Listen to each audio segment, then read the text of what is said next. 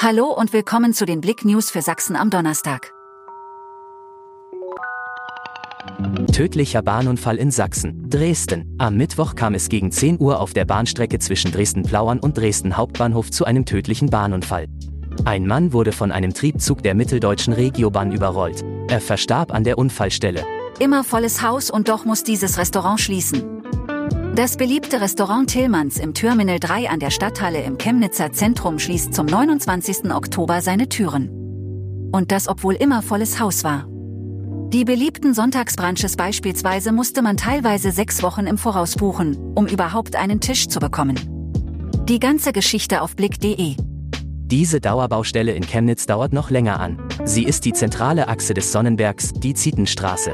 Vor einem Jahr hatten dort Bauarbeiten begonnen. Dabei werden die Fernwärmeleitungen, Gas- und Wasserleitungen, ELT-Anlagen einschließlich der Stadtbeleuchtung sowie der Abwasserkanal erneuert.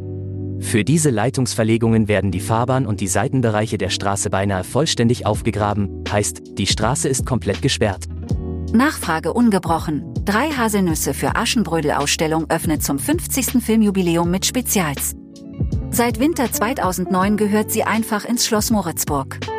Auch zum Jubiläum des Films geht sie in die nächste Runde. Vom 22. November bis 25. Februar ist sie wieder zu sehen. Danke fürs Zuhören. Mehr Themen auf blick.de